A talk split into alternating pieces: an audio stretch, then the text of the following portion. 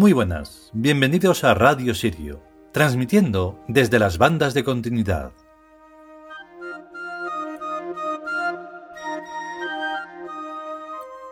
Pues aunque suene muy antipático y todas esas cosas, que no me importa, a ver si queda claro. Las bandas de continuidad están en este planeta, ¿vale? Están en este mundo y etcétera. Pero no tienen nada que ver con el mundo humano. El mundo humano es un fallo, es un error. Y cada día que pasa es un error y un fallo que es más grande. Y que por desgracia no sabemos cómo arreglar. No hay manera de hacerlo. O sea, de hecho, el error se hace más grande y la indefensión, la impotencia, te hace cada vez más... No sé ni qué palabra usar. El caso es que estamos a día 16 de mayo del 2020. El texto que vamos a leer es de hace mm, bastante tiempo ya, tendrá 15 años o así. Da igual. Lo digo porque se va a mencionar mm, algo de vacaciones y mayo y no sé qué. El problema que tenemos con esta mierda de crisis que se han inventado con la mierda del virus es que mm, la gentuza, la que está desgobernando y la desgobernada, mucha de ella, están haciendo que esto vaya a acabar muy mal. Yo espero que acabe peor todavía. Y que lo paguéis muy, muy, muy fuerte. si, yo pudiera hacer algo de verdad, hacer, de hacer fácticamente, Mm, es que no hay datos en la historia, o sea, no los hay. Pero de verdad, o sea, la estáis cagando. Y la vais a pagar, o sea, lo vais a pagar muy fuerte.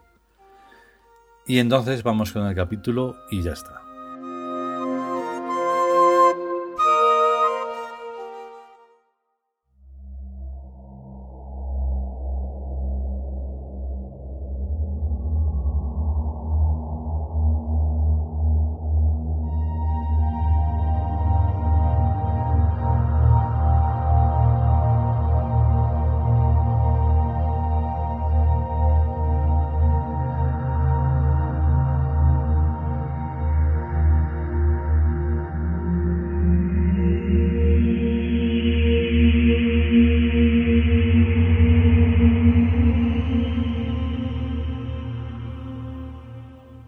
Dioses chinos. Han Zhongli. Texto. Han Zhongli es el segundo de los ocho inmortales, personaje real que fue mariscal del imperio chino, dejando el poder y la riqueza para hacerse eremita aunque el oro y la plata nunca le faltaron, porque mediante la alquimia transforma metales vulgares en metales preciosos y utiliza la fortuna que esto le produce en ayudar a los necesitados. Comentario El ebemerismo de Ebémero de Mesene es una de las teorías de la hermenéutica que supone que todos los dioses fueron personas humanas, físicas y reales a las que por algunos motivos se les deificó mucho tiempo o algún tiempo después de su muerte, mediante leyendas basadas en hechos históricos deformados. Los cristianos aplicaron esta teoría a los dioses del Imperio romano, pero se guardaron muy mucho de aplicársela también a su Jesucristo y a su Yahvé. En cambio, los chinos, que no tenían ni puta idea de Ebémero o de Mesena, reconocieron desde siempre que sus ocho inmortales fueron personas de carne y hueso posteriormente convertidos en dioses. Esto me hace fiarme muchísimo más de los dioses chinos que de los cristianos, de aquí a Pekín. De que el dios Han Zhongli fue mariscal del imperio chino no me cabe ninguna duda y de que un chino o un hindú puede abandonar su posición social y sus riquezas y hacerse eremita o ermitaño, tampoco tengo ninguna duda. Y ya puestos a no dudar de esas cosas, ¿por qué voy a dudar de que conocieran la alquimia y transformaran hierro y cobre en oro y plata? No es lo mismo, desde luego, pero ya metidos en física nuclear, tanto monta la alquimia como la conversión de uranio en plutonio. Yo no creo en los alquimistas occidentales, porque son cristianos y tan mentirosos como los cristianos de todas partes. Pero a los alquimistas chinos les concedo el beneficio de la duda. Puedo equivocarme y a lo peor los alquimistas chinos tampoco lograron fabricar oro. Plata nunca he oído que se hiciera, a partir de plomo, pero de la alquimia en sí mismo no dudo. Hombre, a estas alturas ya no se puede dudar de que un elemento químico puede ser transformado en otro elemento químico. Y eso que la tecnología actual es tan dudosa como cualquier otra tecnología, tanto antigua como futura, mientras se basen en la mente binaria de los humanos primántropos. Pero si una tecnología se basa en la mente triádica, ya es otra cosa. Me imagino que el dios Han Zongli no era un hombre corriente, pues si no, no le habrían reconocido ser un dios, por lo cual haría cosas muy raras, tales como ayudar a los necesitados a salir de la miseria y otras cosas así. Claro que para eso tampoco hay por qué ser alquimista imprescindiblemente, sino que basta con ser buena persona y bastante inteligente para ayudar a quienes merecen un poco de ayuda para resolver sus problemas por sí mismos. Explícome. Todos estamos necesitados unos de otros y todos nos beneficiamos mutuamente si cada uno aporta lo mejor que tiene, su trabajo físico, su talento, su dinero o sus conocimientos o lo que sea. Pero hay algunas personas que se apuntan a que les ayuden, sin dar a cambio a los demás ninguna contraprestación. Esos individuos son mendigos de nacimiento o innatos, y lo son durante toda su vida, por lo que ayudarles es cultivar la miseria. El cultivo de la miseria es tan antiguo, pero no más, como los monoteísmos, o sea, no mucho, pero desde su origen ha creado la industria de los vivillos, una gente que piden pa Cristo y no dan ni pa Dios, que se quedan con la parte del león y con el cuento de los pobres necesitados, amasando grandes fortunas. ¿Cuánto cuesta cada viaje papal? La intemerata. ¿Y de dónde sacan tantísimo dinero? Pues de los pobres para los cuales dicen que piden el dinero.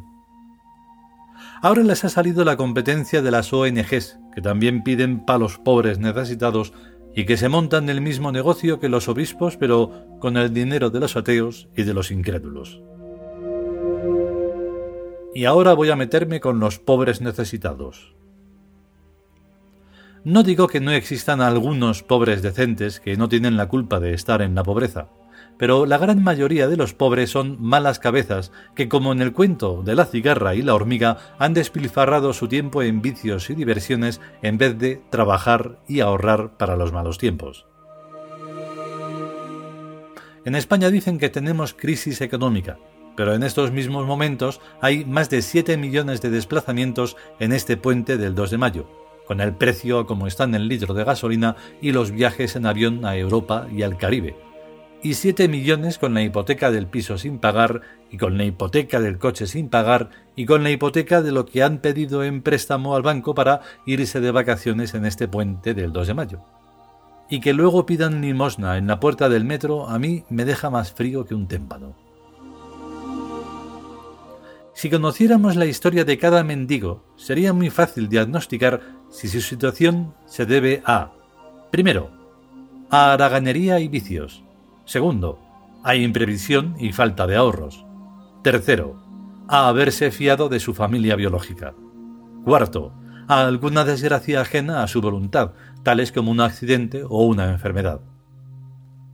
Solamente en el caso cuarto debe ayudarse al mendigo o pobre necesitado. En los tres casos anteriores tiene lo que se merece por su mala cabeza, y que se las avíen como puedan. Así que no creo que el sabio dios Han Zongli diera ni un duro de oro ni de plata más que a los del cuarto caso citado. Porque si Han Zongli llegó a ser gran mariscal del imperio, no podía ser imbécil. Y si no era imbécil, podía hacerse alquimista y eremita y lo que le diera la gana, menos imbécil. El imbécil nace, no se hace. Le pasa como al poeta según los latinos poeta nascitur non fit. Bueno, pues los ocho inmortales no son inmortales porque no se mueran, sino porque reencarnan como espíritus inmortales vez tras vez, vida tras vida y reencarnación tras reencarnación. Con la inmortalidad se nace o no se tiene nunca, ni por más que se empeñe uno en conseguirla. Tenemos el caso de los famosos de las revistas del corazón, que en cuanto se mueren no se acuerda nadie de ellos, y el caso de los reyes borbones, que de los 40 millones de españoles no hay ni mil personas que se sepan la lista, como ni de los reyes godos. Y eso que en su respectiva época eran la mar de famosos y de importantísimos. En cambio del dios Han Zhongli nos acordamos, pero del emperador chino del que fue mariscal no tenemos ni idea. El emperador ese no era inmortal.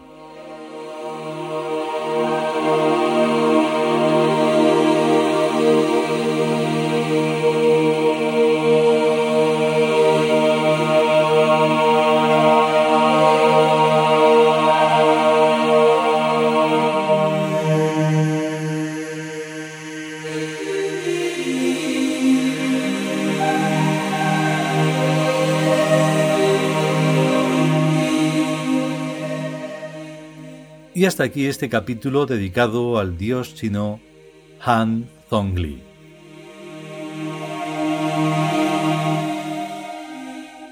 La ayuda hay que prestarla a los honestos. Y como eso no existe, pues no debería de existir ayuda. Pero bueno, al final siempre encuentras a alguien más o menos que cumpla con, con ese pequeño requisito, aunque es gigante, que es el de ser honestos, y entonces pues sigues adelante. Pero de la verdad es que está muy, muy complicada la cosa. Entonces, bueno, pues vamos a ver si podemos continuar. Si queremos y si podemos. A estar bien. Hasta luego.